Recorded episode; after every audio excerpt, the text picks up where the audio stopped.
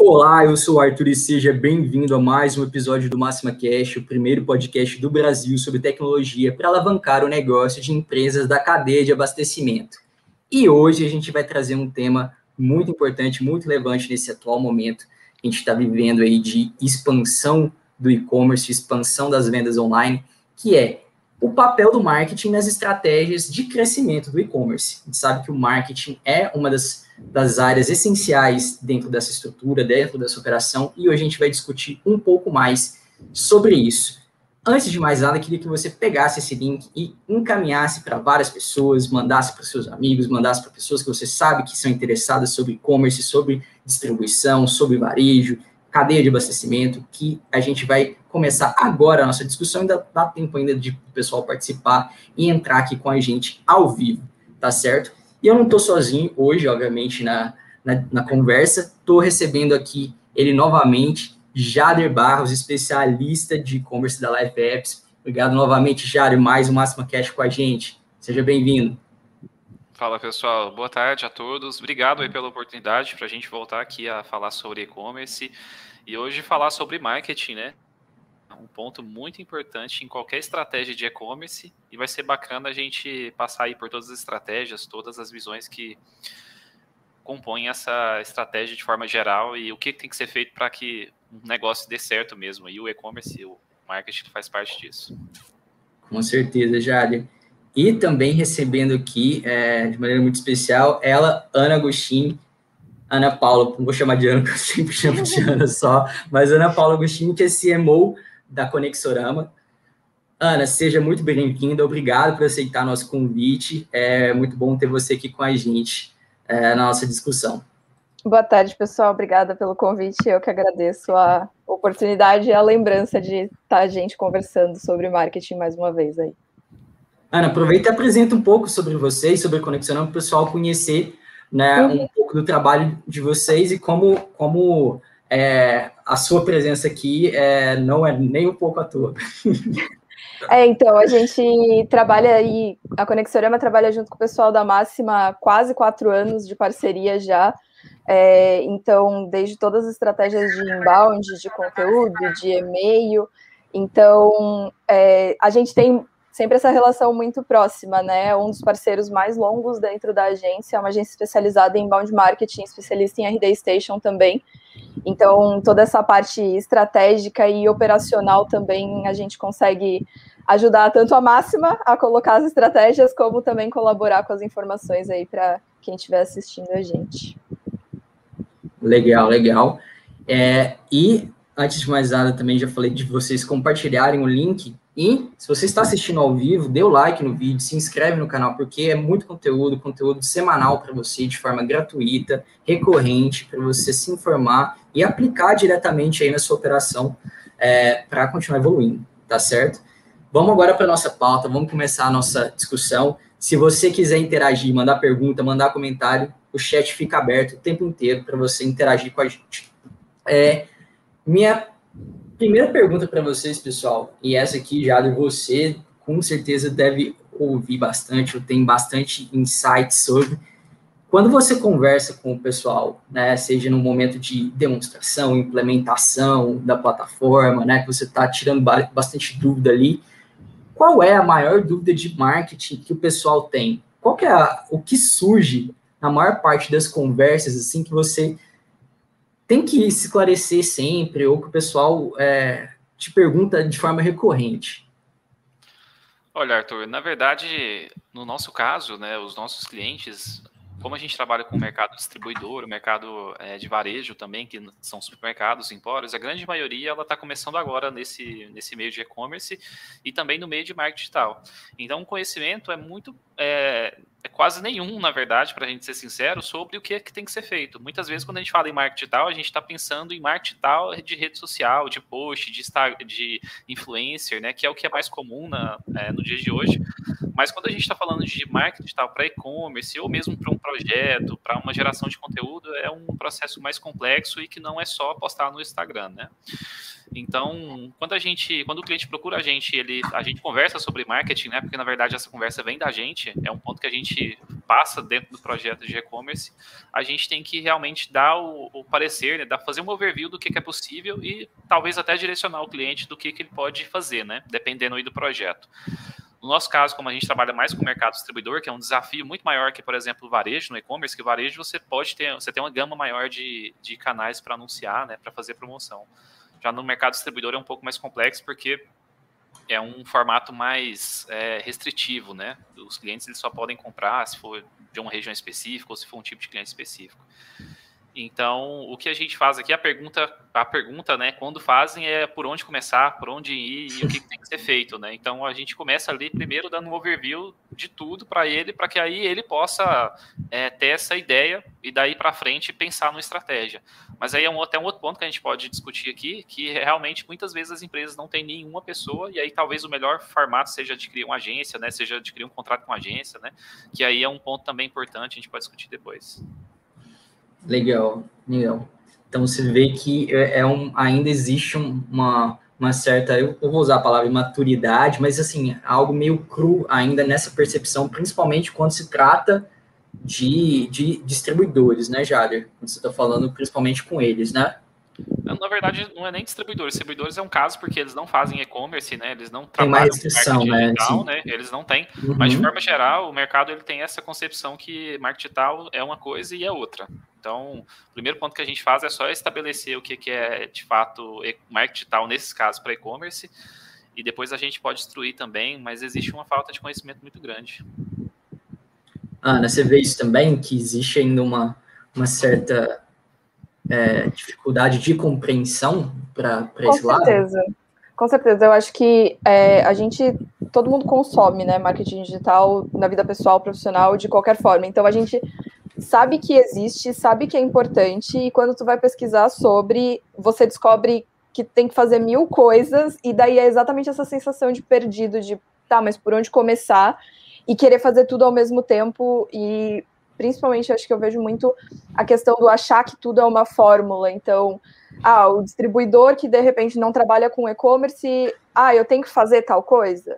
Eu tenho que, de repente, pensar num blog, ou faz sentido para mim estar num Instagram da vida. Então, falta a maturidade necessária para fazer essa reflexão de quais canais fazem sentido para mim, qual, aonde faz sentido eu estar presente e direcionar meus esforços, tanto e direcionar os esforços de ter uma equipe interna, quanto de eu vou contratar uma agência para me atender quais necessidades. Óbvio que a agência vai ajudar a guiar essas necessidades, mas é preciso que a, a própria empresa esteja aberta a entender que não é tudo ao mesmo tempo, que existem prioridades e existem meios diferentes. Então, vai ter um meio que tem mais velocidade e menor volume, tem meios que vai ter muito grande volume e menor velocidade, vai acontecer no longo prazo, e desenhar prioridades e pensar com um pouco de calma como traçar essas estratégias. Sim. Acho que até o, é, é, inclusive nessa, né, nisso que você falou, Ana, de identificar o melhor canal, né, para saber qual vai ser a uhum. melhor estratégia, identificar qual vai ser o melhor engajamento com, com o público do cliente, né? Com certeza. Então, inclusive, uma, coisa, uma das coisas que a, gente, que a gente tem que explicar ali no começo é que ele primeiro ele precisa identificar quem é o cliente dele, em que rede social, ou que, na verdade, que canal que ele vai estar, que o investimento que ele for fazer em mídia, que ele for fazer nessa divulgação, nessa promoção, vai ser mais adequado. Então, antes de chegar, inclusive, não sei se você concorda, mas antes de chegar nessa discussão, né, de qual canal utilizar, já tem que ter uma, uma discussão prévia para fazer essa análise aí de perfil de cliente, é, de qual que vai ser a estratégia de fato para é, esse, no caso aqui, como a gente está falando de e-commerce, para essa loja, né?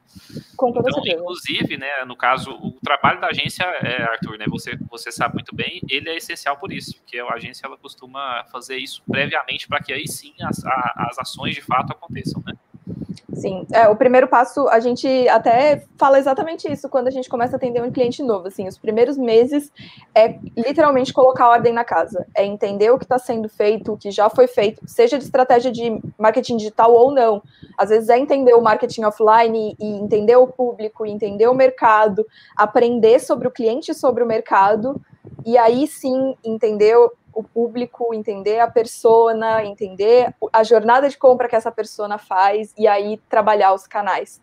Óbvio, a gente sempre tenta acelerar, porque todo mundo quer resultado, né? Todo, todo mundo quer investir e ter o retorno quanto antes, mas é importante ter esses estudos e essas análises para a gente dar de fato um tiro certeiro e não tentar alcançar tudo ao mesmo tempo e gastar tempo, gastar investimento e não ter um resultado adequado depois. Com certeza. E, e a gente vê isso muito no, no caso do, do e-commerce, por mais que o cara, uma, uma empresa, seja uma distribuidor, por exemplo, implemente ali, não quer dizer que você vai ter uma adesão ou que você deve buscar uma adesão de 100% da sua base para aquele canal né, de, de, de, venda. E às vezes é uma preocupação muito grande, né, Jade? Eu vejo que, tipo, poxa, de tentar acelerar esse processo de rodagem, né, de, de, de implementação, de fazer ele, ele atingir uma maior quantidade de público e, e, e, fazer com que ele execute compras por ali. Não, não deve ser necessariamente isso, né? Onde, qual é o meu foco ali? Talvez eu quero priorizar algum, como você mesmo falou, não, não é todo mundo que vai poder comprar, né? Isso a gente vê muito no, no modelo de venda pra, no atacado distribuidor, né? Pelos, pelos critérios de precificação, critérios de, de, de forma de pagamento. Então, cara, quem você vai priorizar do seu público, né? Quem é de fato seu público para aquele canal inicial? Qual tipo de mix você vai atuar ali? Você, cara, não é porque você trabalha com um mix de 4 mil produtos, você vai entrar com 4 mil produtos, 5 mil produtos dentro do seu e-commerce, não precisa disso tudo, né? Isso tudo parte, são estratégias de marketing que com certeza são definições que vão te ajudar no, a nortear aí o, o seu trabalho inicial, né? Essa, essa questão aí dos canais que vocês falaram, o canal offline, quando vocês, vocês falam da análise, também é um canal que, que ele tem que ser considerado, principalmente no início, né? Você tem um esforço do digital, mas como é que você, se você é uma loja física, ou tem vendedores físicos, ou tem ó, qualquer um poder de alcance presencial, né? Você tem que usar isso a seu favor, né? Você tem que, de alguma forma, considerar isso na sua estratégia. É uma, talvez uma, uma boa, né? Isso tudo tem que vir é, como um pensamento para você iniciar, né? É, eu estava, quando vocês estavam falando aqui, eu peguei um, alguns dados aqui sobre essa questão da dúvida, onde, né, que o pessoal sente essa, essa maior dúvida, né, do marketing em relação ao e-commerce. Peguei uns dados de uma pesquisa aqui e os dados são 54% dos pesquisados responderam que está nas redes sociais, igual você falou, Jade. O pessoal vê naquele, naquele trechinho antigo, nem antigo, né? Mas ver nesse modelo de canal de social como rede social é marketing para e-commerce. É quase que similar, né? Só quase sinônimo, né? Na hora que você vai tratar com o pessoal. 47% respondeu campanhas promocionais é, pra, no e-commerce, seja por e-mail ou outros canais, como até próprio, propriamente social. 34% cita anúncios online, ads. 28% cita o design como né, criação visual, né, como algo que os preocupa como, como um senso de marketing ali na, na hora de desenvolver a ação. 25% fala sobre otimização das páginas e a gestão analítica da performance. Então, aqui entraria SEO, growth, né, melhoria contínua do, dos seus processos, melhoria das páginas, apli aplicar analytics e, e, e voltar para otimizar continuamente o conteúdo que está ali no seu e-commerce. E outras prioridades, né, e que, que outras prioridades tem várias citações, né, mas essas que eu, eu coloquei são, são as principais e refletem muito do que a gente estava falando aí no início. É, é um, tem, tem, a gente tem que deixar claro um ponto aqui, né, Arthur? Por exemplo, a gente falou que estava comentando aqui agora há pouco que rede social não é, não é tudo que pode ser feito no e-commerce, às vezes não é a maior preocupação, mas a gente está falando aí de forma geral. Às vezes, há casos, tem projetos que a rede social é o canal mais adequado, né? Uma, um Instagram, um Facebook. Então, na verdade, todos esses pontos aí são relevantes. O que vai alterar mesmo é de projeto para projeto. Ao meu ver, por exemplo, uma das maiores, das maiores preocupações que eu tenho em um projeto de e-commerce, na verdade, é a mídia, é, é você fazer as suas campanhas de, de divulgação, porque no e-commerce você precisa gerar tráfego, né? Quanto maior tráfego você gera, maior base de clientes você vai, ter, e ali fidelizando você vai ter mais vendas. Então, na verdade, depende muito do projeto, o que, que tem que ser é, mais focado, né? E todos esses pontos são relevantes. O que precisa ser feito muitas vezes é identificar dentro da estratégia do negócio, do produto, do que, que vai ser entregue de valor para o cliente, qual é a melhor forma de chegar até ele e fazer com que ele se interesse e vá até o, o, caso aí a loja, até o, o nosso canal de venda para fazer o pedido mesmo. Então vai depender muito da estratégia e todos são relevantes. Concorda, Ana? Eu, eu acredito que sim, é fundamental assim ter a análise e escolher os canais com base no que a pessoa quer, o que a pessoa, pessoa consome. Tu tem que estar tá onde teu público está. Não adianta você estar tá gastando esforço para estar tá num, num lugar que seu público não vai ser encontrado lá e nem você deixar de estar num lugar que é, seu público está em peso. Mas eu acho interessante que aparece a rede social em primeiro, e eu acho que tem muito a ver com a proximidade que a gente tem como pessoa mesmo das redes sociais. Então eu acho que a pessoa leiga, que ela não sabe absolutamente nada de marketing digital, ela vê o Instagram, ela sabe como o Instagram funciona, ela sabe que o Facebook existe, ela sabe como funciona, então ela está mais próxima disso. Eu acho que por isso que a gente sente essa pressão maior de que as marcas precisam estar nas redes sociais. E uma reflexão que eu sempre gosto de trazer é: faz sentido você estar tá realmente em todas as redes sociais? Você vai ter conteúdo para alimentar essas redes sociais? Porque é, uma coisa que me preocupa nessa listagem, digamos, é a questão do SEO tá lá no fim de conteúdos e otimizações de página. Quando tu pensa em procurar um produto ou procurar, enfim, uma solução, digo solução até às vezes tu não sabe qual produto você precisa, mas você quer suprir alguma necessidade específica do teu público, você procura onde? Você procura geralmente no Google. É, a pesquisa do Google é mais intuitiva para o usuário do que do Instagram. O Instagram tu vai pesquisar quando tu já tem ideia de uma marca, já tem alguma coisa em mente, tu vai direcionado num perfil. Quando é algo mais abrangente que você precisa encontrar respostas de uma pergunta mais ampla, ou você quer avaliar opções, você geralmente vai para o Google. Então, eu acho que essa pressão que a gente sente de todas as empresas tem que estar em todas as redes sociais, tem que ter perfil no Instagram, tem que ter perfil no Facebook, tem que estar no LinkedIn. É, respira, vamos com calma. Faz sentido? Teu público tá lá. O teu público, quando tá navegando no Instagram e vê uma postagem tua, eles vão fazer essa conexão e vão fazer uma compra? Ou é uma compra que precisa ser muito mais bem pensada e planejada e tem vários requisitos? E que não necessariamente essa postagem no Instagram vai fazer muita influência. Então, é, é exatamente o ponto da reflexão, assim, de aonde está seu público, o que, que vale a pena investir. É, é, só uma provocação aí que eu gosto de trazer sobre esse peso tão grande que a gente dá para as redes sociais, e que em muitos casos ele é totalmente válido, mas que às vezes a gente pode estar deixando de lado um canal que é muito importante, como por exemplo, tu citou o canal de mídia paga, de ads e coisas do tipo. Às vezes isso vai ser muito mais influente, muito mais impactante do que tá uma presença nas redes sociais, uma presença, digamos, que não tenha muita frequência, não tenha muito conteúdo ali. É, depende muito do, do, projeto em si, da Com ideia, que, da ideia que, que, que, a concepção do projeto tem, né?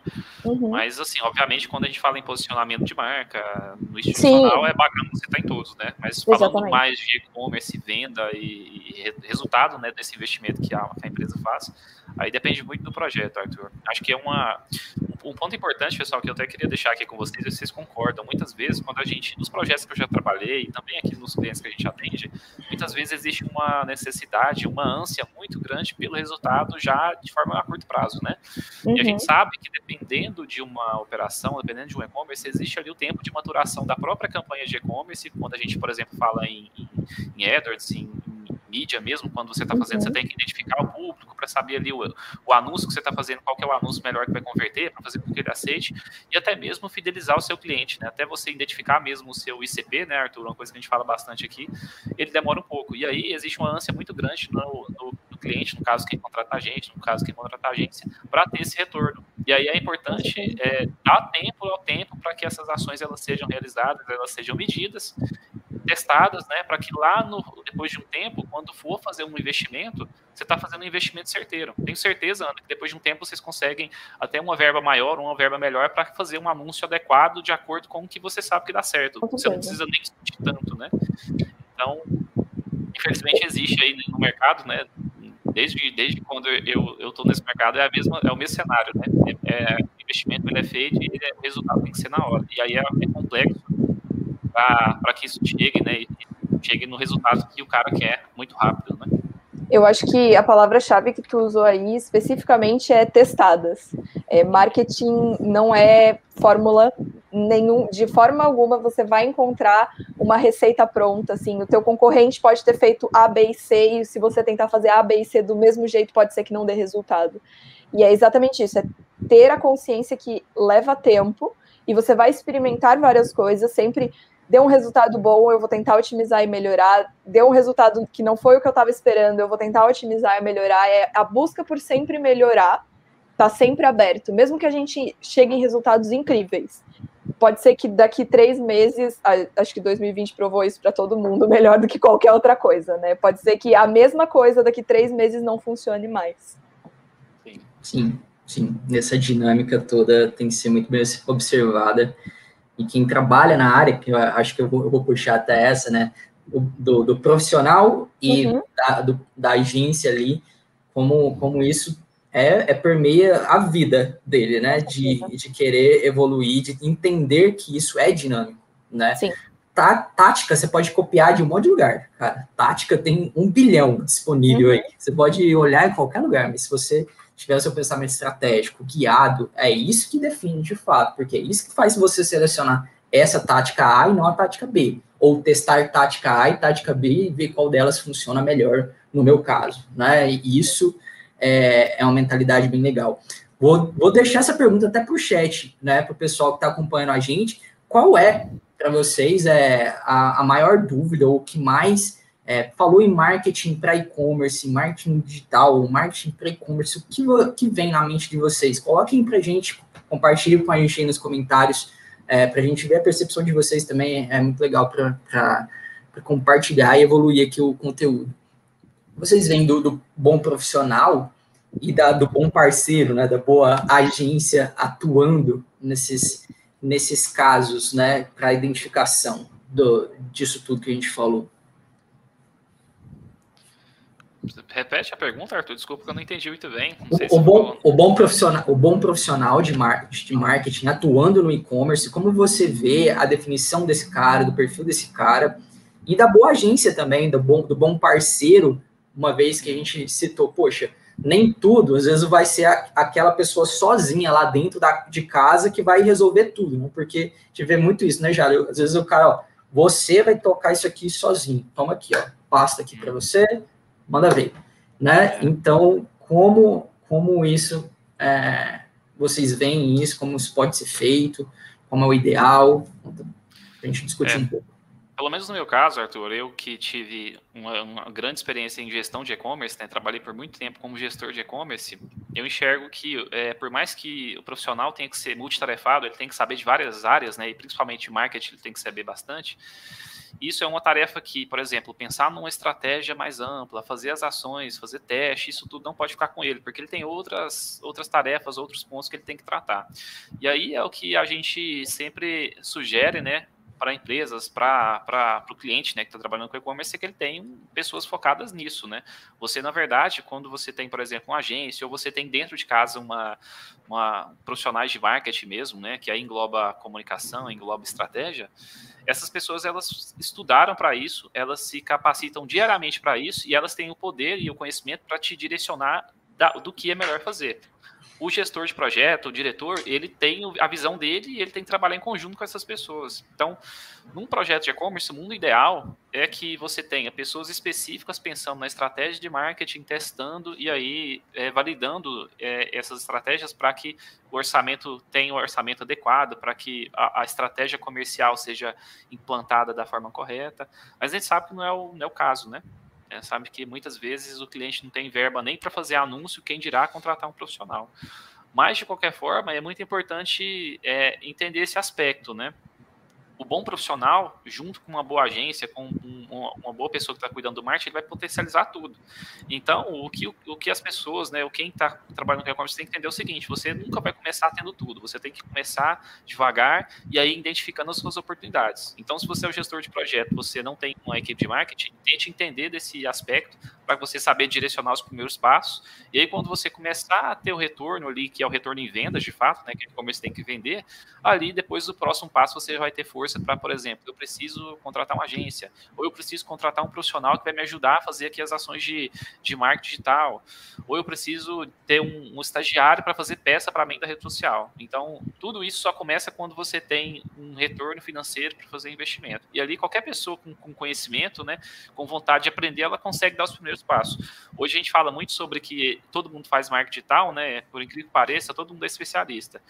Mas não necessariamente. Mas é, eu acredito que um conhecimento básico para saber se direcionar no que você pode fazer, todo mundo consegue. Aí depois o próximo passo, os próximos passos você vai levar realmente para quem sabe, para quem vai te deixar seguro é, daqui para diante, porque é tudo planejamento. Eu tenho certeza que a Ana aqui com a conta da, da máxima, ela não pensa na semana, no mês, ela pensa para o ano, ela tem aí todo o planejamento e muitas vezes é, é, é isso a importância, é pensar de forma macro, né? Sim, com certeza. Até uma das coisas que tu estava falando sobre o profissional, assim, antes de falar um pouquinho sobre o bom parceiro, eu acho que uma das características fundamentais de um profissional de marketing é uma característica que a gente leva muito em conta dentro da agência também, é a curiosidade, é essa vontade de aprender coisas, porque mesmo dentro da agência que a gente tem um profissional para cuidar de cada área, então a gente tem um especialista de ads, a gente tem um especialista de conteúdo, a gente tem um especialista para cuidar do sucesso do cliente, das métricas do funil, etc é, mesmo tendo um para cada área, as áreas precisam conversar. Então, o especialista em conteúdo precisa entender um pouquinho de ads, de como funciona, tanto para sugerir otimização, como para sugerir estra estratégias integradas.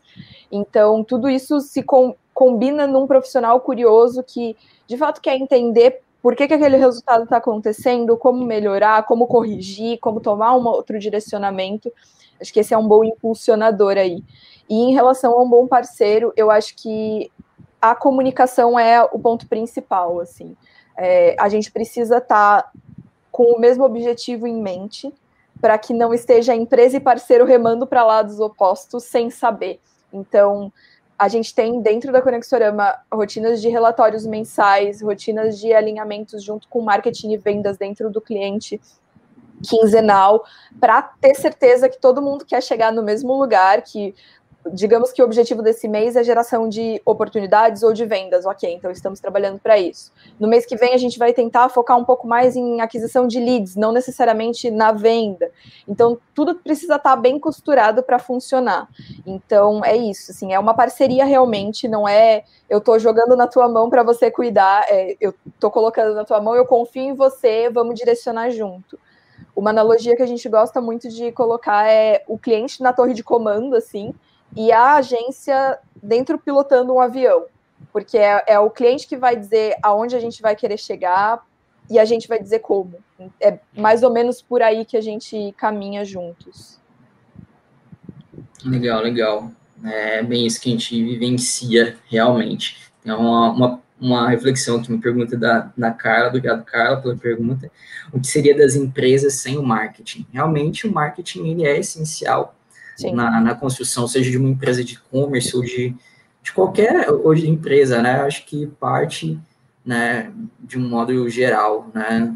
Lembrando que marketing é maior que simplesmente advertisement, sei lá, sobre compra de mídia, não, não, não confundam, né? Tipo, a gente cita aqui compra de mídia como uma das, das coisas, mas não é, marketing não é só compra de mídia, né? Tem muita gente ainda pode vir a confundir, mas, cara, marketing ele toca tudo que você tá, tá dentro da tua, da tua empresa, né? E uma coisa que parte muito da estratégia, que vai muito do, de onde é, quero chegar, de quem eu sou, as empresas e os e-commerces, né, eles têm um, eles têm que definir quem eles são e quem eles não são também, né? Quem eles não, não, não são também é tão importante quanto, né? Porque exemplos de grandes players, players gigantescos, a gente vai ver. Mas a gente também tem excelentes é, empresas e players de nicho também dentro do mercado, né, que fazem trabalhos excepcionais, né, de, de, de marketing, de promoção, de resultado, né, dentro daquela, daquela vertente, daquela vertical ali que, que, que eles atuam, né, então, mas porque a gente vê mega, mega corporações, mega, mega empresas aí do, do mundo do e-commerce, você vai deixar de olhar para eles e olhar e tirar lições de forma alguma? Jamais. Você vai anular isso. Mas olhe também outras empresas, outros e-commerces mais nichados, sabe, menores. Não deixe de, de, considerar e olhar o que essas pessoas estão, essas empresas estão fazendo e que vem funcionando, porque é, é muito interessante. Eu deparo com diversas estratégias muito bem personalizadas, sabe? Um, um nível de personalização que os outros não necessariamente conseguem, mas um, um, um, discurso muito personalizado, umas ofertas muito personalizadas que são muito legais, são muito interessantes, que o fato deles serem muito, muito nichados, muito verticalizados, permite também. Né? Então, é, é uma, uma, algo interessante. A Ivone também está trazendo uma outra, um outro comentário aqui. Excelente tema. Participei da implantação de um projeto de e-commerce o papel do marketing é extremamente importante. Precisam caminhar lado a lado para garantir o sucesso do projeto. Realmente, Ivone, é, é, é exatamente isso, né? É a, caminhar de mãos juntas, né? Mãos dadas. Bom, agora vamos passar para um, um lado um pouco mais tático, que seria que a gente começou a discutir, da parte dos canais, das táticas que, que podem ser implementadas e o que pode ajudar, assim, o pessoal né, na execução dessa, dessa estratégia que a gente comentou. Canais, vamos lá, onde a gente começa? Uh, vocês querem começar por, por, social media, que foi lá o, o primeiro, ou, ou, algum outro? Puxando a, a, o dado da pesquisa lá, pelo interesse do, do, próprio, do próprio público? Deixa com vocês, deixa com vocês. Você acha, Jário? Puxar pelo interesse do, do, do próprio pessoal. Vamos, vida dele, né? Social media, né? Como, como, como o canal, um canal, né? De, de marketing aí no, no e-commerce.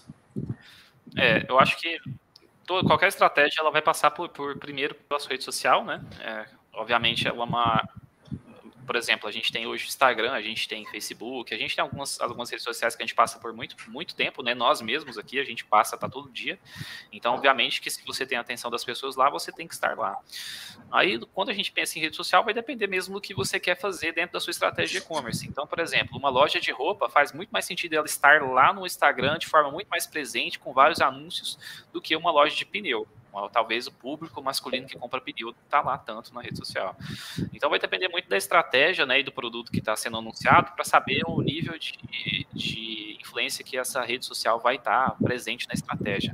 A gente tem, por exemplo, a LinkedIn é uma rede social específica, né, ela está mais voltada para o mercado corporativo.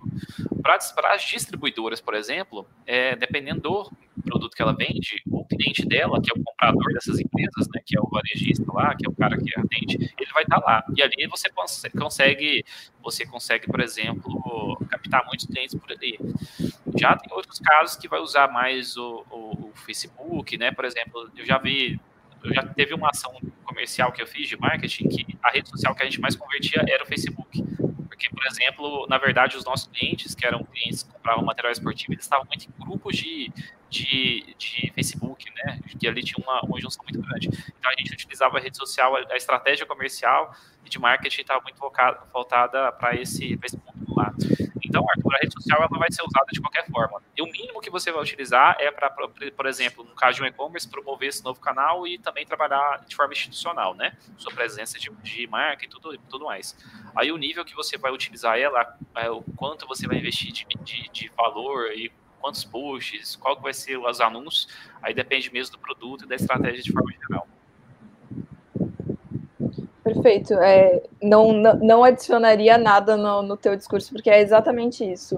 É entender o público que está ali.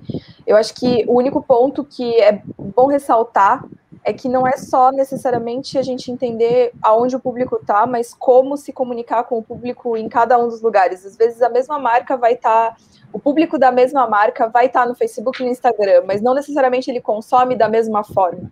Então, tu deu o exemplo do, do os materiais esportivos e etc. No Facebook eles estão em grupos, mas no Instagram não tem esses grupos. Eles se reúnem com uma hashtag específica que eu tenho que incluir nos meus, nos meus posts, ou eles seguem um influenciador em específico. Então, existe realmente um papel investigativo aí para encontrar qual a forma certa de se comunicar e também a questão de tomar cuidado com métricas de vaidade, né? Então, uma coisa é você avaliar a conversão de cada uma das redes sociais, que é um, um dado é, bem denso, bem importante, que vai dar uma noção real de como cada uma delas está se desempenhando. Agora, muita gente fica preso, principalmente por falta de conhecimento, falta de conhecimento de como metrificar essa conversão, fica preso ali em olhar como é que tá os seguidores, o alcance, os, as curtidas, o engajamento, e nem sempre isso vai ser uma métrica fiel. Às vezes tu vai ter uma alta taxa de conversão, mas um baixo engajamento, é, um baixo número de curtidas, poucos seguidores, mas são poucos seguidores que estão lá e estão comprando. Talvez seja, esse o objetivo. Uhum. Então, ter isso claro para a empresa é muito importante. Sim, sim. E, e, e você já tinha citado anteriormente é se você vai entrar naquele canal, né? De que uhum. forma você vai entrar? Será que eu vou conseguir manter uma boa frequência? Será Sim. que eu vou conseguir manter uma, uma frequência que me permite de fato estabelecer essa conversa com o meu público? Né? Uhum. Não adianta nada, eu vou fazer uma publicação hoje. Se der, daqui a três dias eu faço. Se der, semana que vem eu faço outra. Sabe? Você não tem uma, uma lógica, uma estratégia de ali por trás, né? Você, você não mantém algo fixo, sabendo que o pensamento da, das pessoas, pessoas, né? Seja o comprador está ali pelo, pelo, objetivo de comprar para a empresa ou buscar itens para a uhum. empresa, ou interagir com a mentalidade de empresa ou ao consumidor final, ainda são pessoas que estão ali com certa frequência, né? Eles estão atrás de novidade, eles têm esse ciclo da novidade. A rede social, ela força você a isso, né? Ela, ela te imprime isso como, como lógica dela, né? Como uma lógica que permeia o meio, né? Aquele meio, ele atua como um meio de novidade, é um meio que tem uma rotação muito grande, uma rotatividade muito grande de coisas, né? Então, a pessoa não está só acompanhando você, não está só acompanhando Jader, né? Tá acompanhando tudo aqui simultaneamente. Tem coisas que são exibidas hoje, tem coisas que não são exibidas hoje para você, tem coisas que vão, vão ser exibidas suas e tem coisas que ele não vai ver se você não acessar o seu perfil direto. Então, é, isso tudo tem que ser muito bem é, pensado. E a gente vê um crescimento aí que não é rede social, mas se deriva de tal, talvez os, os os mensageiros ou os canais de mensagem direta, né, feed WhatsApp, Telegram, né, que estão crescendo cada Sim. vez mais nas estratégias atuais, né, de e-commerce, inclusive, né, né e estão fazendo mais parte das estratégias da, das empresas por manter um, um, uma, uma lista ali, né, uma lista, conseguir filtrar por, por várias listas, a pessoa consegue te, te, colocar em mais de um grupo, né? Ou você estar de mais uma forma e interagir ali diretamente, talvez com, com alguém de determinada loja, né? Da loja que você compra, né? Tudo isso vem com um componente, né? De, de conversa, né, Jader? Que sempre foi um preceito até que a gente mesmo é, sempre teve na raiz da, da, da nossa plataforma de e-commerce, né? interessante disso, né? Sempre teve na, na nossa raiz ali e a gente vê isso como uma estratégia aí muito usada no marketing hoje, né? Eu acho que a Ana depois ela pode detalhar um pouco melhor para a gente que você tem canais que são tratados de forma diferente dentro da estratégia de marketing. Por exemplo, a rede social ela é um canal que vai atrair novos clientes, vai fazer com que os clientes conheçam uma marca, façam um engajamento ali. Mas, por exemplo, quando a gente fala de um grupo que a gente está falando de Facebook, ou, por exemplo, no Instagram, um Telegram, é um, ali é um grupo para você engajar o cliente cada vez mais e fidelizar ele de fato, né? Então, por exemplo, aqui na nossa plataforma, a gente tem integração com Telegram, integração com o WhatsApp, que são ferramentas que o cliente ele pode, por exemplo, depois de ele trazer um novo cliente, fazer com que esse cliente participe desses canais, né? Por exemplo, de um Telegram ou de um grupo no, no, no WhatsApp, para que ali ele também possa passar para o próximo nível, né? Para que ele possa se tornar um cliente já fidelizado. Então, é bacana quando a gente pensa nessas, nessas todas redes sociais, é realmente fazer o desenho da onde eu vou fazer, como eu vou tratar esses canais e ali, por exemplo, dentro da, dessa, dessa cadeia né, de, de contato que eu tenho com o cliente, ele passando de base, por exemplo, para que ele chegue. Se ele chegou no grupo e ele está participando ativamente, é porque você já ganhou o cliente, esse cara já, é, já vai comprar de você. Então, faz muito sentido, Arthur, analisar de fato tudo e dentro dessa estratégia que você tem, né, analisar todos os canais, dentro da estratégia que você tem, como que você vai sacar estrategicamente, né? O Telegram, pelo menos para mim, é tá mais voltado para o canal de fidelização. Com certeza. E é exatamente isso, é avaliar, decidir e constantemente reavaliar e entender se isso está funcionando. A gente está usando o Telegram como um pós-venda, digamos, uma fidelização. Esses clientes estão sendo fidelizados? Ou eles preferem que isso seja feito de outra forma? Com uma campanha de e-mail, talvez.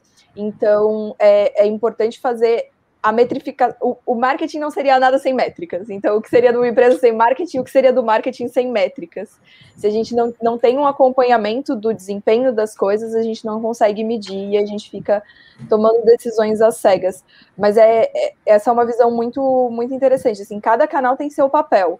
É, dá para fazer estratégia sem um canal, sem outro canal? Sim, a gente pode readequar, a gente pode dar papéis diferentes para canais diferentes. Então, para algumas empresas, no caso do e-commerce B2B, redes sociais vai ser para atração e não necessariamente para venda. Se a gente falar de um e-commerce B2C, uma venda muito mais simples, às vezes a pessoa pode até comprar mesmo pelo Instagram. Então, a rede não serve só para uma coisa, a rede social não serve para uma coisa só, ads não serve para uma coisa só. O Telegram pode ser para fidelização, mas também pode ser para fazer um de repente conseguir indicações, é, fazer grupos de discussão e expandir tua presença de marca. Então é, é, decisão e análise, decisão e análise o tempo inteiro. Uhum. Exatamente, exatamente. Bom, acho que a gente deu uma boa pincelada aqui em social, passar por, por nosso, uma próxima área, que também foi citada lá, vocês comentaram aí, é, otimização das páginas, vamos trazer como SEO de forma geral, né? Que, que é, é essencial, que é crucial nessa estratégia que é básico, sabe? Que, cara, se você não está fazendo, deveria fazer, né? Para SEO, para o e-commerce, seja um e-commerce é, para entre vende para empresas, né? B2B ou para o consumidor final, que vocês veem como essencial. Não tem como viver sem. Eu acho que a primeira coisa, assim, que, que vem na cabeça, até uma coisa que você falou anteriormente, Arthur, ah, tem 44 mil produtos, vou subir todos.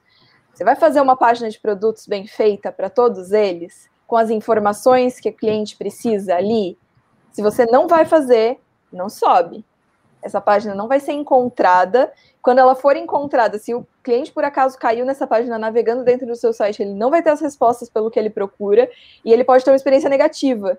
Então, em vez de fechar uma venda, tu pode conseguir um detrator da sua marca de, putz, tentei fechar uma venda, tentei, encontrei o produto que eu queria, mas não consegui entender se ele atende a minha necessidade e coisas desse tipo. Então, eu acho que uma página de produto bem construída é o primeiro passo. Melhor que tenha poucos produtos, óbvio, produtos-chave, produtos que foram escolhidos a dedo para estar tá ali, e aos poucos você vai ampliando. Então, trabalhar imagens boas, né? Não a gente sabe que dependendo do tipo de produto, dá para ter um tipo de imagem diferente. Tem produtos que têm imagens mais é, técnicas, que precisam estar tá mais claras os aspectos técnicos, dimensionamento, peso, coisas desse tipo, e produtos que podem ser um pouco mais abstratos, digamos assim, as imagens, mas a parte de descritivo precisa estar tá ali.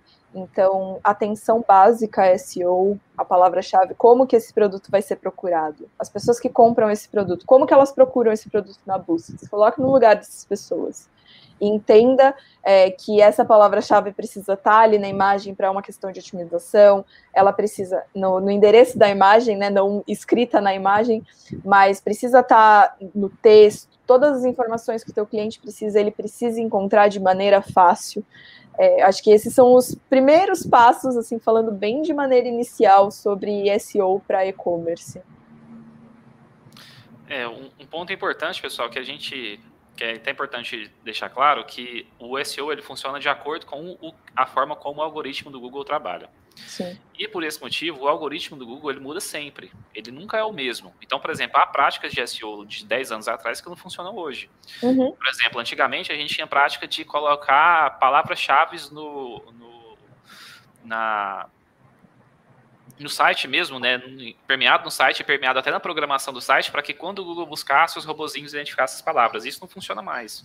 Hoje o Google está muito mais uma análise de relevância da página do que o cliente procura e quanto tempo ele permanece, do que necessariamente é, é esse tipo de informação. Isso que você falou, Ana, faz muito sentido. Por exemplo, eu tenho meus produtos e eu quero ser encontrado pelos meus produtos. Meus produtos precisam de, de informação adequada. Né? Então, a, o primeiro ponto é pensar o seguinte, né? Se eu coloco um produto lá, ele precisa ter um descritivo. Por menor que seja, eu preciso dar informação para o meu cliente. A relevância que o Google analisa é saber se quando o cliente acessa lá, ele não vai sair logo de uma vez, porque se ele sair, quer dizer que não tem nenhuma informação, ou se não era o produto que ele queria. Então, o primeiro ponto é saber, né, é, é identificar essa, essa necessidade, né, que eu preciso ter informação para o meu cliente. E aí, como você falou, Ana, você pode usar estratégias de, de, de nossa, perdi a palavra, que é a estratégia de você utilizar a busca, né, por palavras-chave uhum. específicas para permear o texto, né, que aí, aí vai uma estratégia mais de cópia e redação que vocês podem utilizar ali na descrição, mas uhum. o mínimo que você tem que fazer é permear o seu, o seu conteúdo, né, de informação para que o cliente tenha, seja bem qualificado ali na hora que ele estiver pesquisando.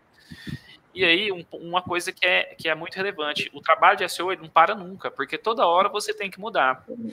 Ele, ele, nunca vai parar. O problema das pessoas, muitas vezes, pessoal, pelo menos no meu tempo aqui de gestão de e-commerce, né, e até uma deficiência minha que eu tinha na época, era achar que eu poderia ir até um outro e-commerce, copiar a descrição, colar lá e ir embora vocês terem uma ideia, um, se, se, o, se o, o, Google identifica que um conteúdo ele foi copiado de outro, ele sabe disso, seu site já cai ali na relevância que ele tem de mostrar.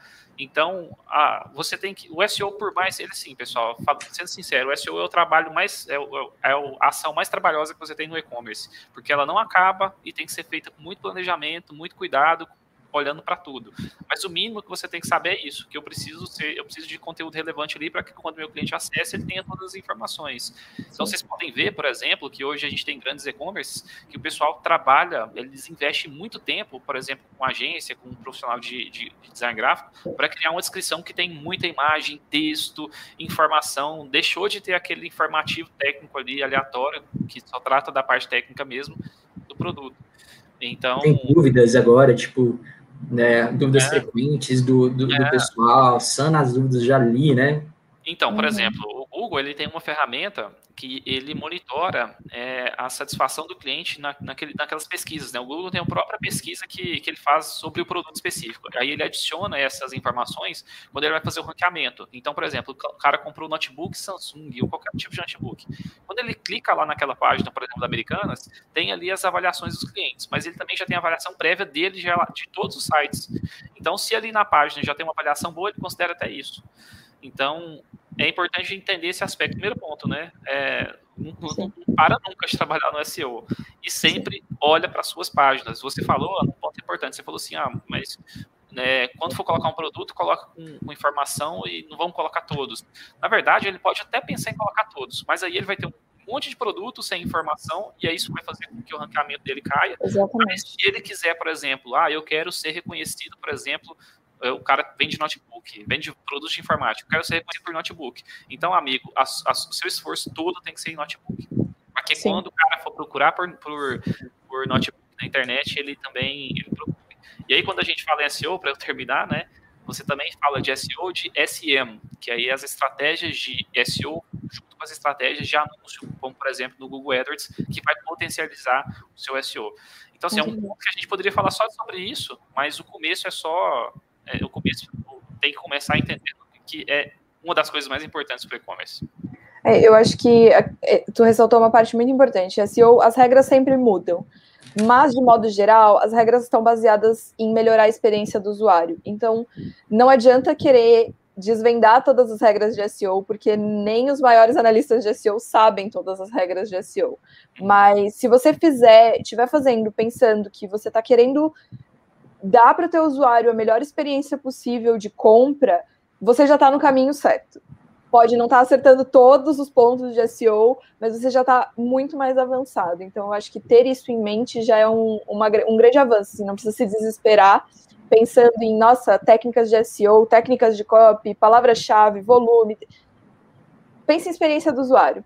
E também é isso que vai ajudar também a Ads, porque vai ter um retorno melhor naquele anúncio que direcionou para aquela página, vai gerar uma conversão, também vai melhorar as campanhas de Ads. Eu acho que tudo é um esforço conjunto. Sim. Legal.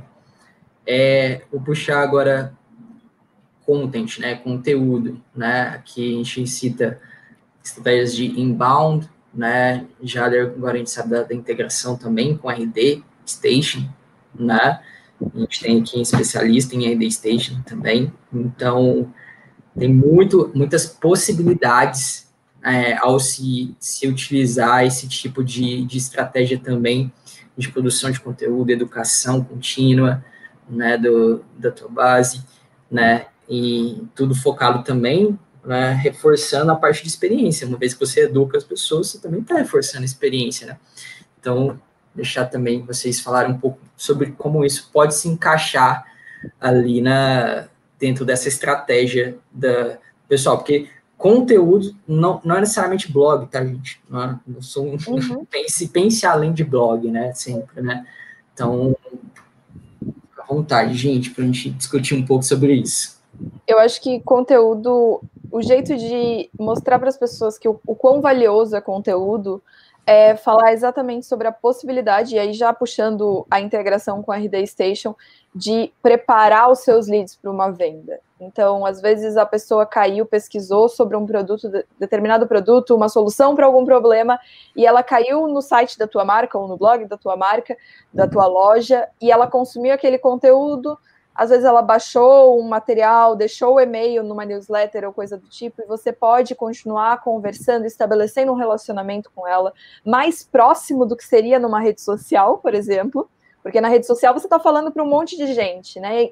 Mandando uma campanha de e-mail marketing, fazendo uma estratégia de nutrição, você está falando com aquela pessoa especificamente, ao mesmo tempo que com outras, mas a pessoa recebe de um para um.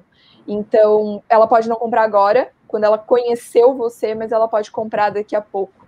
E isso ajuda muito a reduzir o custo de aquisição dos clientes e ajuda a melhorar, é, aproximar essa relação, até facilita a fidelização depois, porque você não precisa parar esse relacionamento depois da compra, você tem a facilidade de continuar.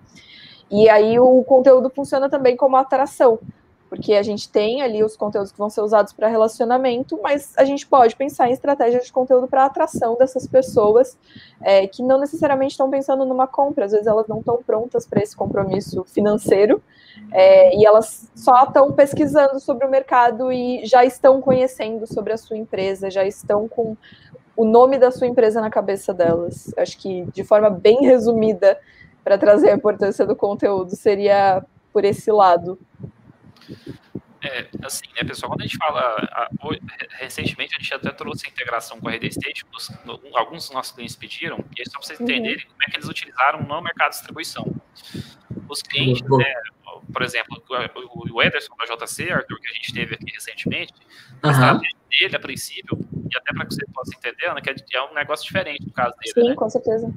O caso dele, ele, por exemplo, utiliza o RD, é, os clientes compram lá aqui na plataforma conosco, o pedido sobe lá para o RD. E aí, lá no RD, a gente sabe que agora tem um CRM. Então, uhum. o cliente consegue acompanhar ali os perfis do cliente, e a partir desses perfis de cliente, ele tem ali um conteúdo específico para cada grupo de clientes, para cada nível de cliente. E aí, lá no RD, você consegue direcionar para e-mail marketing, ou, por exemplo, também migrar para outro canal. Então, eles, eles, eu sei que o embalde hoje, quando a gente fala embalde, tem muito, muito relacionado à parte de atração e fazer uhum. que a gente passe por todo um fluxo para que ele chegue até o final e seja fidelizado, né? Sim. Mas, obviamente, dá para vocês utilizar as outras estratégias. E aí, Arthur, eu queria dar um exemplo aqui, que é o melhor exemplo que me vem na cabeça, eu já falei isso muitas vezes. O conteúdo, ele é rei e ele faz mesmo é, você vender, que é o caso de uma coisa que a gente gosta, né, que é o pessoal do Pipoca Nankin, não sei se você já ouviu falar, uhum. uma editora e a, a, editora, ela só vende muito, e hoje ela bate recorde de venda no mercado dela, porque ela investe em conteúdo. Quando ela vai vender o produto dela, ela tem praticamente ali é o, é o maior case de, de marketing, pelo menos para mim, né, recente, que é um cara que faz um conteúdo de uma hora falando sobre um produto que muita gente nem conhece e no final você fala, eu vou comprar. Sim. E você nem conhece o produto, mas o, o, o conteúdo ele é muito ele é tão qualificado, tão bem feito, que faz com que o cliente que já estava fidelizado antes, né, e aí, obviamente, tem um trabalho antes de fidelizar esse cara, eles têm umas estratégias específicas para trazer esse cara, e quando ele chega no conteúdo de produto que ele mesmo não conhece, mesmo que o pessoal está é, falando, está apresentando, por mais que seja uma hora, o cara vai assistir tudo e vai falar, poxa, vamos comprar agora. Então, investir em conteúdo, por, por mais que é, depende aí da estratégia, obviamente, a gente já falou disso, né? depende do negócio, depende do projeto, Sim. mas de qualquer forma você consegue encaixar conteúdo todas as, as, as partes, né? na verdade, em todos os projetos. Por exemplo, a JC, o conteúdo que ela faz muito, pra vocês terem ideia, é investir muito em conteúdo institucional para chancelar que ela é empresa líder. Na verdade, a Máxima faz isso também. A gente vende o produto e o que a gente mais faz é lembrar o mercado, lembrar os clientes que a gente é líder e não é acaso. Então, é, isso dá para aplicar em qualquer, qualquer projeto, né? Dependendo do projeto, por exemplo, um projeto que eu trabalhei de e-commerce, né, que era de material esportivo, a gente investia muito em conteúdo dos times que a gente patrocinava. Então, vendia também bastante. Então, você vai sempre identificar alguma oportunidade de usar é, marketing de conteúdo, e aí, quando a gente de marketing de conteúdo, você tem ferramentas como RD, que aí facilita muito mais, e principalmente se tiver um planejamento aí, é, a gente cai naquela, naquela, naquela discussão de ter. Aí depois, quando você tem as métricas, tem tudo ali para analisar, e fica muito mais fácil você fazer o direcionamento e o investimento de valor e de esforço que, que a empresa vai ter, que a equipe vai ter. Com certeza. E, e, não, e não dá para fazer uma, um trabalho de conteúdo, bem como um, trabalho de de social, né, como canal, até de e-mail, sem pensar na própria jornada do, do, do, comprador, né, sem pensar nisso, né, porque se você não tem bem estabelecido a persona ali, quem é seu, quem vai comprar de você, como ele reage, age em cada um dos estágios, né, qual o comportamento, que, onde ele está em cada um dos estágios, né, é, você não consegue estabelecer, porque, um, você tem que ter conteúdos em todos os níveis do, da sua jornada, da, seja da pré-venda, né, no trabalho de marketing mesmo, tanto como pós-venda. Então, você tem que ter isso né, continuamente, obviamente em volumes distintos, mas você tem que ter. E é justamente o que o Jader falou, por exemplo, do, do case aí da, da Pipoca e Nanquim. Os caras lá, eles atraem diversas pessoas a partir de, de, vídeos mais amplos, onde eles vão discutir sobre, sei lá, o mercado de quadrinho. Quando você pensa em quadrinho, você na hora você vai pensar, super-herói na hora. Você pensou, super-herói. Não tem, tem outra. Você vai. Então, os caras vão fazer vídeo onde eles vão discutir, sei lá, tá saindo uma série da Marvel, sei lá. Pô, os caras vão fazer, vão falar sobre. Mas esses caras, esse público que eles trouxeram, vão assinar o canal, vão. Poxa, mas tem esse outro vídeo aqui, onde eles vão falar sobre o, o dicas de melhores quadrinhos da, da Marvel para começar a ler. Poxa, o cara vai sim, avançou mais um pouquinho na jornada. E olha aqui, agora tem o, os novos lançamentos da, da editora, né? Os dois novos lançamentos da editora, que aí você vê que é onde eles matam de vender, né, já Onde os caras é destroem mesmo, e é um conteúdo que nem sempre é heróico, né? Nem sempre tem a ver lá com, com o que motivou a entrada de alguém dentro daquele funil, mas está totalmente relacionado com o universo ali de quadrinho, de, de, de, de, de leitura, né? Que é o, de fato o nicho onde eles estão, né? E a gente faz isso também, né? A Máximo, né? E os outros que a Ana ele também também atuam assim, né? Entender de fato o que motiva, a paixão daquela pessoa lá, onde onde ela tem os objetivos dela, onde é que dói, qual que é o calo, né? Se você entende isso, você começa a se relacionar e tem essa permissão. A gente, para falar, eu acho que a gente pode fechar falando de um pouco de e-mail. E-mail então, é uma estratégia que, sei lá, com 40 anos que existe e-mail, até mais, sei lá, dependendo. E não tem grandes mudanças na forma como se trata e-mail. Todo ano ainda perguntar, ah, esse ano o e-mail acaba, esse ano o e-mail acaba. Não, não vai acabar, desculpa, mas e-mail não se acaba. Assim, né? É uma estratégia um a um que funciona há muito tempo e não é à toa que ela funciona há muito tempo, né? É, o e-mail não funciona para todo mundo. mas até aí nenhum dos canais funciona para todo mundo. Né? Tem gente que se recusa a clicar em anúncio, tem gente que não está em rede social, tem gente que não abre e-mail. Escolhe a prioridade e trata a prioridade. Se o teu público consome e-mail, por que não? Por que não fazer essa comunicação? Ela é sim, até hoje, muito bem recebida. E exatamente, não tem grandes inovações, a gente tem, vira e mexe, aparecem dicas novas, é, truques novos de copy, de assunto de e-mail, modelos novos, mas ele é um e-mail que é disparado e é recebido na caixa de entrada e ele é consumido da mesma forma, abrindo no computador ou no celular. É a única variação é que a gente ganhou o celular para abrir e-mail agora. Se eu quiser, eu posso te responder e, Exatamente. e, e chegar de volta até você. Estabelece um diálogo. Eu acho e-mail um canal muitas vezes subestimado, mas um canal muito importante por conta desse. É, é uma massificação, mas que permite a troca de um para um se a pessoa tiver afim. Se ela quiser te responder, se ela quiser tirar uma dúvida, se ela quiser falar. Oi, liga para mim, eu preciso comprar um negócio, eu lembrei agora porque eu vi o teu e-mail. Você já está ali. Tô com uma dificuldade, já está ali. Então eu acho que o e-mail é, ele é esquecido um pouco de lado, mas ele é muito importante. Ele, ele é só gatilho, muitas das vezes, né? Ele engatilha muita coisa. É, acho que a gente tem que entender um aspecto aqui, pessoal, que o e-mail, principalmente quando a gente está falando de e-commerce aqui, o e-mail, é, toda a comunicação que o cliente tem numa loja, em qualquer lugar, é por e-mail. Então, por exemplo, se ele quiser saber do, do fluxo do pedido dele, o e-mail é o padrão que ele vai enviar. E aí a gente está falando, vocês falaram de abordagem, né? A, Ana falou sobre cópia, é uma coisa que mudou, pelo menos do que eu vi, né? Eu, eu trabalhei com e-mail marketing, pessoal. O primeiro trabalho que eu tive foi em 2008. Eu cuidava, eu mandava e-mail marketing. E naquela época era uma coisa bem, bem aleatória mesmo, assim, bem comum, né? Faz as ofertas, encaminha para a listagem. Então, você olhava a conversão, não tinha venda, não tinha nada, então era uma coisa bem comum. Depois de um tempo foi mudando a abordagem de comunicação, copy, aí você tem ali o dono da empresa que está mandando e-mail, tem toda essa coisa. Mas eu tenho um ponto de vista, pessoal, em relação ao e-mail, que é o seguinte: ao longo dos últimos anos, a gente percebeu que algumas, alguns negócios aí, pode ser e-commerce, pode ser é, venda de serviço mesmo, pode ser infoproduto, que o pessoal começou a criar uma espécie de newsletter exclusiva, que ali naquele e-mail o cara vai ter o conteúdo só para ele. Esse tipo de, de, de, estratégia é parecido com o que a gente estava falando é, do Telegram, que você vai criar um grupo específico e ali você engaja. Então, por exemplo, tem estratégia de e-commerce, por exemplo, que eu lembro, a Capô, por exemplo, é uma que manda ofertas exclusivas para o cliente dele lá no e-mail. A própria Amazon também faz isso com os clientes é, Prime, né? acho que ela faz isso também. Então, na verdade, o, o e-mail, a gente, por exemplo, eu, já eu trabalho vendo e-mail todo dia. Você também, Ana, certeza. O Arthur com também. Certeza.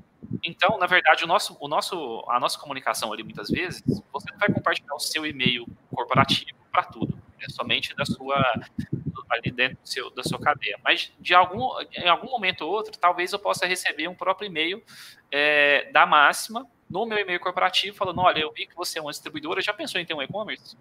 E ali, por exemplo, o, o cara do TI, ele está querendo inovar, é um cara diferenciado, é ali naquela comunicação ele pode dar o primeiro passo.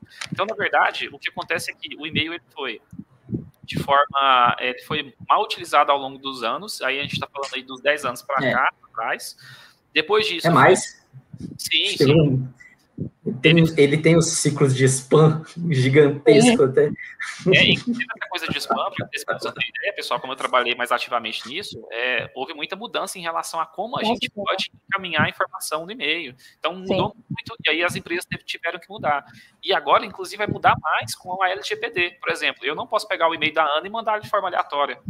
Eu Sim. tenho que ter muito cuidado com isso, que inclusive eu posso ser processado. Então, na verdade, o e-mail ele é uma ferramenta assim como qualquer outra. Vai depender da estratégia que você está fazendo, mas ele é muito efetivo, dependendo dessa forma como você utiliza para engajar o cliente, para atrair a atenção dele. Eu sei, por exemplo, que no inbound, o e-mail ele, ele é uma das formas de você converter o cliente para trazer o e-mail dele e a partir daí você iniciar a cadeia dele que, que ele vai passar dentro da sua empresa. Por exemplo, tem muitas estratégias que são isso.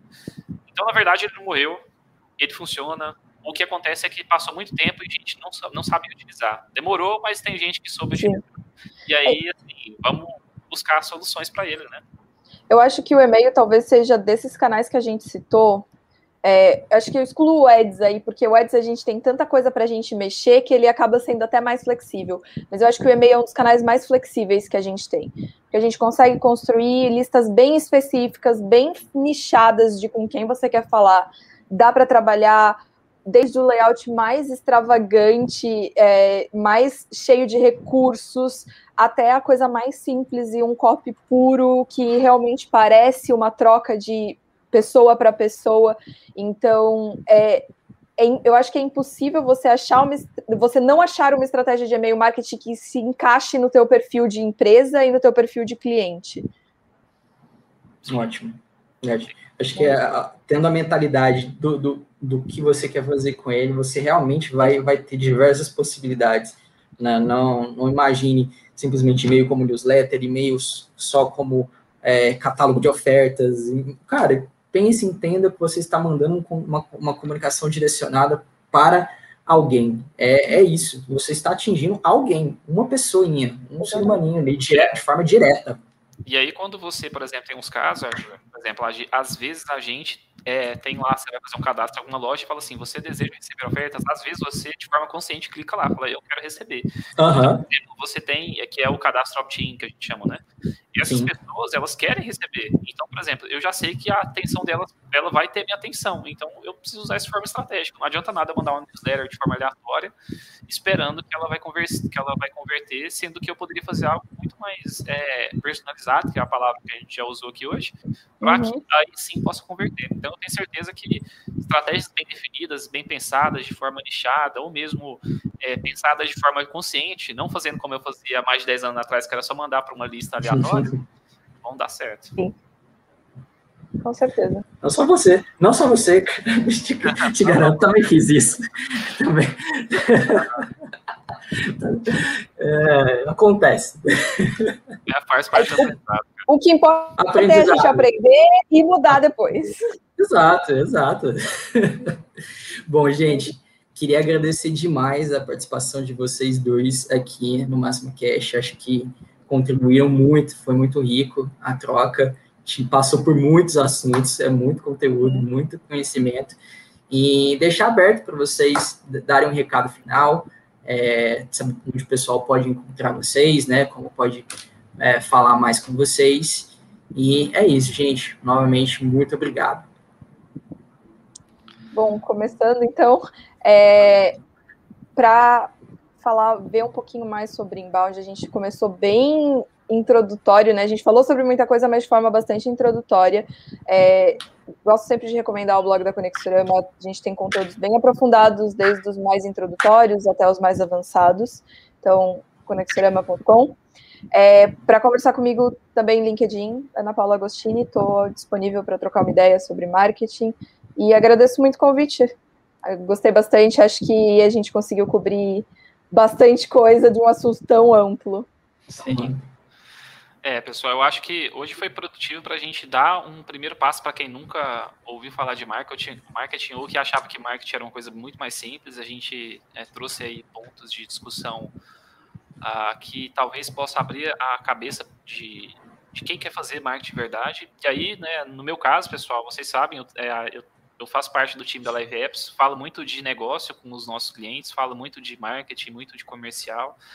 Então, caso você queira conhecer a solução de e-commerce, vocês podem me procurar. Sou eu que faço todas as apresentações de e-commerce, falo de negócio com todos os clientes. E além disso, pessoal, uh, se vocês quiserem também discutir marketing comercial, também faço esse trabalho aqui na, na Life Apps. Então, qualquer momento que vocês desejarem, né, o cliente, ou mesmo quem não for cliente, quiser sentar e falar, olha, eu tenho um e-commerce e eu gostaria de, quem sabe, começar uma estratégia aí de marketing, eu estou à disposição. E como a Ana falou, né, é, tem o conteúdo da, da agência, né? Tem também muito conteúdo na internet, pessoal, que vocês podem pesquisar e podem começar dar esse primeiro passo. A minha sugestão é que esse mundo de e-commerce, pessoal, ele nunca para, ele tem sempre mudança. A gente falou aqui de alguns casos de mudança, né? Então, eles sempre vão mudar e a gente tem que estar sempre atento a isso, porque o nosso público muda e a gente precisa acompanhar eles também. É isso aí, gente. Queria é isso aí. É, queria agradecer ao Alberto, mandando mensagem aqui. Muito show, pessoal. Parabéns pela live. O Alisson também, show, pessoal. Muito obrigado a vocês que acompanharam ao vivo aqui o conteúdo, né? E você também pode ver esse vídeo, como todos os outros Máxima Casts aqui no YouTube. Também pode ouvir o conteúdo diretamente no Spotify, no SoundCloud, no Apple Podcasts, no Google Podcasts, no Cashbox, onde você preferir. Conteúdo está disponível para você, para se adaptar à sua rotina. Então, é, opção não falta, estamos aqui. Se você deseja um conteúdo mais aprofundado em alguma dessas áreas de marketing, por exemplo, que a gente citou aqui, comenta no vídeo, manda para a gente em qualquer canal da Máxima, da Life Apps, a gente está de olho, a gente olha os comentários, já saíram vários assuntos de a partir de comentários que vocês deixaram, então é muito bom poder trocar essa experiência com vocês. Tá bom, gente? Muito obrigado e até o próximo episódio.